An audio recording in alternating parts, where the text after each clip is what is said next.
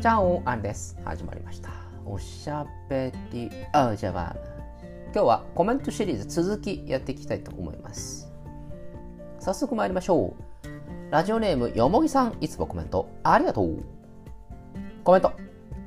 ちょっと長いです。ありさん、こんにちは。こんにちは。アドバイスありがとうございました。いえいえ。言われてみれば最近あまり眠れていませんでした。まずはたくさん寝て回復してきたらオールヌメしていただいたミュージカル映画見ますね。家の近くに成城石井が近々オープンするのでちょっといいお酒買ってきます。かっこ笑い。いいじゃないですか。そして別れた理由は伺いましょう。不満の積み重ねです。愛情表現はほぼ私から。モラハラ気味。会うたびに容姿をいじられるなど他にもたくさん過去は不満を伝えても改善されないことや緊急事態宣言で全く会えなくなったこと。私の誕生日も会えなくてなおかつお祝いがお誕生日の終わるギリギリに10分ほどの電話だけだったこと。隠し事をされるようになったことをきっかけに我慢できなくなって私からお別れを言いました。彼とは年の差恋愛だったので彼のこと大人でかっこいいなと思っていたのですが私が大学に入ってしばらく経った頃自分が大人になってくると彼の異常さに気がついて尊敬できなくなってしまったのが今となれば一番の別れた理由かなと思います。すごいちゃんと分析できてますね。半年ほど前から浮気疑惑もあったものの問い詰めたら逆ギレされていたので放置していました。別れた後に彼の SNS を見たのですが普通に浮気されてました。世間一般的には未遂だと思いますが束縛が激しかった彼の基準からすれば完全に浮気です。なので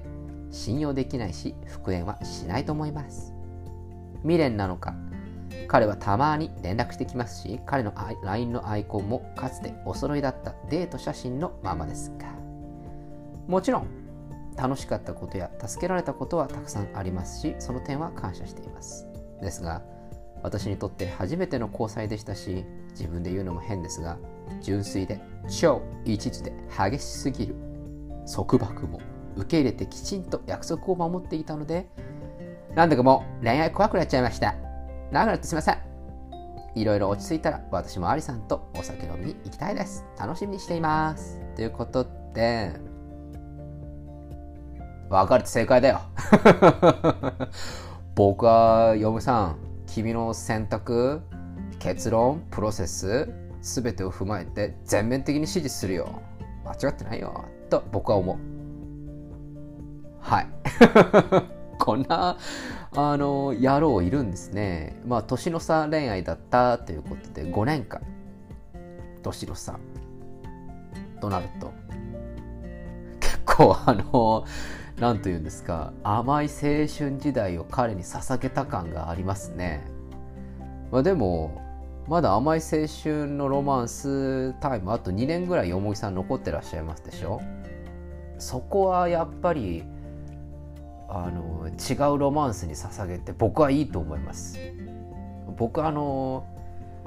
これもうすごく独断と偏見ですよ。あのこっから僕が今から申し上げる発言によっての不快な気持ちになる人も多分たくさんいると思う。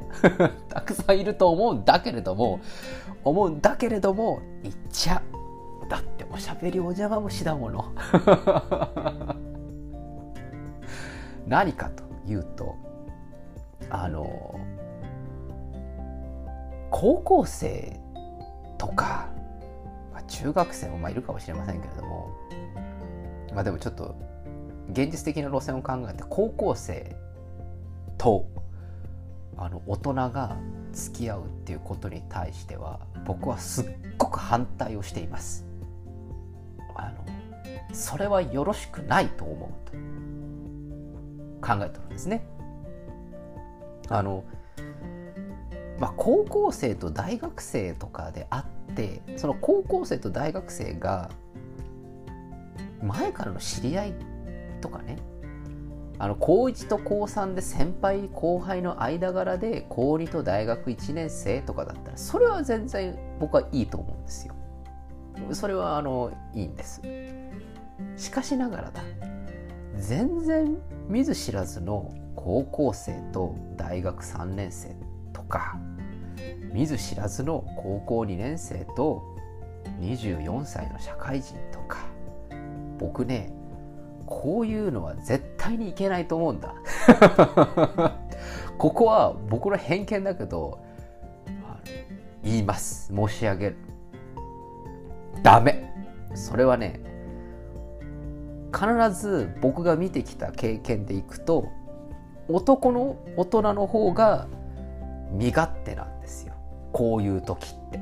すっごく身勝手なんです。それでもって高校生の女の子はもうまさによもぎさんがそういうふうに思っていたかもしれないけれどもあこの人は大人の人だなとかなんか周りの高校生同級生たちとちょっと違うなっていうふうにこう錯覚しちゃうんですね。それでもってこう女子校だったりすると男の男性で大人の人だったりするとその人しかとりあえず今周辺にいないじゃないですか。そうするとなんかその人がいいように思えてしまう。で男の方としても自分が社会人だったりすると自分が忙しいから自分の暇な時じゃないと相手はしないとかそのくせ自分はすごく束縛するみたいなのを僕はね見てきたよ。たくさん。いろいろ。僕はなんでそんなものを見てきたかというと皆さんご案内の通り私は塾の先生をやっていた。塾の先生をやっていたのでいろんな女子高生を指導してきたりしたわけだ。そしてそんな中まあこんな感じなんでべちゃくちゃ喋ってるわけですね。それでもって「あれ先生実は私あの社会人の人とあのお付き合いしてるんですけどうんぬんみたいな話をするともうおじさんもうお父さんみたいになっちゃってやめなさいみたいな 感じで語っています。とかなんか他のところですよ。他の私のあの働いている塾ではないところの塾の話で聞いた話によるとなんか塾の先生と生徒がなんかうんぬんみたいななんかそういうのもこう小耳に挟んだりして僕はそのあの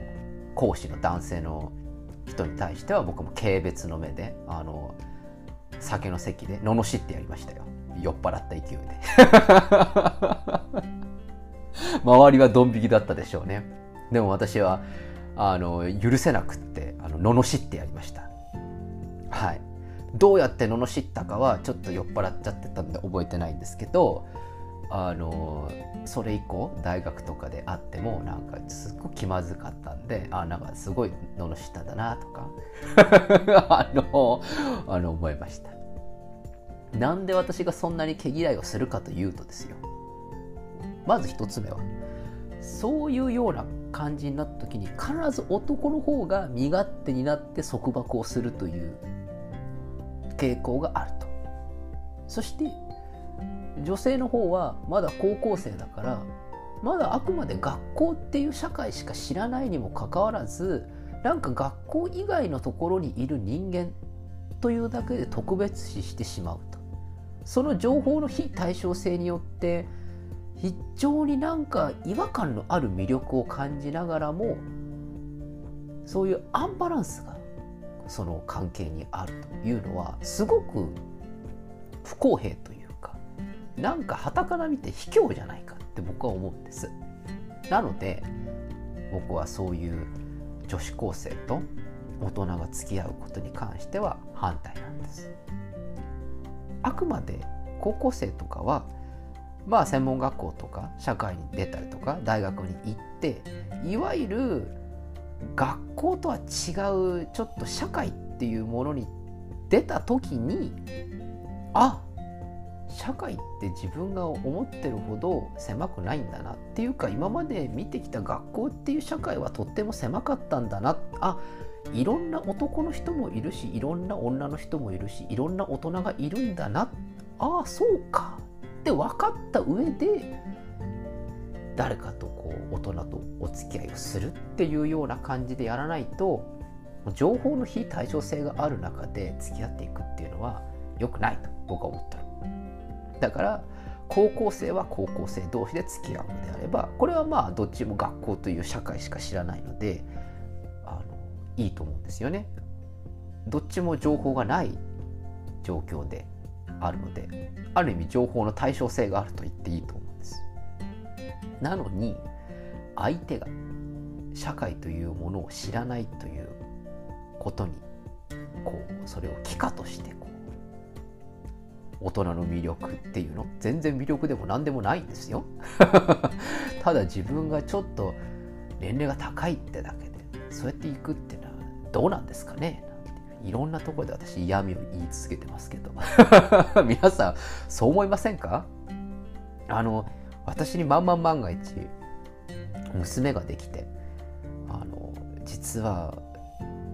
大人の人と付き合いたいんですなんて言ったらとりあえずちょっとそいつ呼べって言いますよね。自分の息子が実は俺塾の先生やってんだけど生徒のこと好きになっててさっていうふうに言ったらちょっと一発ぶん殴るところからスタートするかもしれませんね。そんな感じなので、まあ、これあくまで私の試験であり、ええ、個人的見解なのであのそれは違うと思いますっていう人もいるかと思うんですけれども私はそう思います。なのでよもぎさんちょっとあの話がすごく長くなって脱線しちゃってごめんなさい。あの結局そういう感じで付き合っていくとあの本当に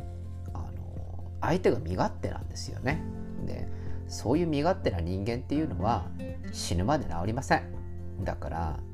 土下座されて復縁を迫られてもぶん殴ってやってください。いいと思います。なのでそんな感じで新しいコーヒー。一末流に言うとコーヒー。頑張ってください。これから楽しい新しいロマンスを求めて。そしてああいい思い出もあったけどあの男はなんだかんだ大した男じゃなかったなっていうふうに思える日が必ず来ると僕は思っているよ。そこら辺のところ今度飲みに行った時ちょっと喋ろうじゃないか。いろいろ聞かせてくださいその時は。お待ちしております、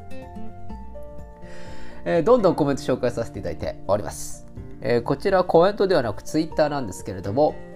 女王まえさんいつもツイートありがとうこちらも、えー、よもぎさんの恋愛トークに対するツイートなんですけれども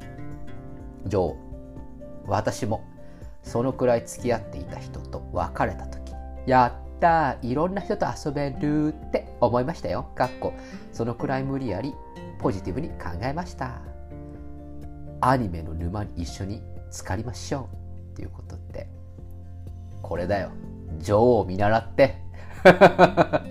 これ大事。いろんな人と遊べるイエイチェケラですよ。この切り替え方っていうのはいいことですよね。あの切り替え方なんてのは何だっていいんですよ。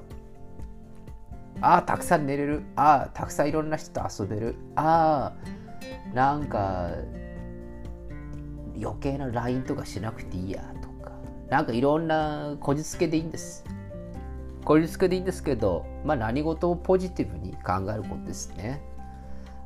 あの無理やりポジティブに考える必要はないと思うんですけれどもネガティブには考えないようにするっていうことが大事ですよね。まあ一番のおぬるめは私何度も言ってますけれども眠ることそしてだんだん落ち着いてきたらば自分の今の感情とかっていう言語化してそれを紙に書くっていうのがやっぱり大事だと思うんです。これは本当に単純でそんなの効果あるのって思うかもしれませんけれども自分の悩みとか感情とか思っていることっていうのを紙に書くすなわち言語化するっていうのは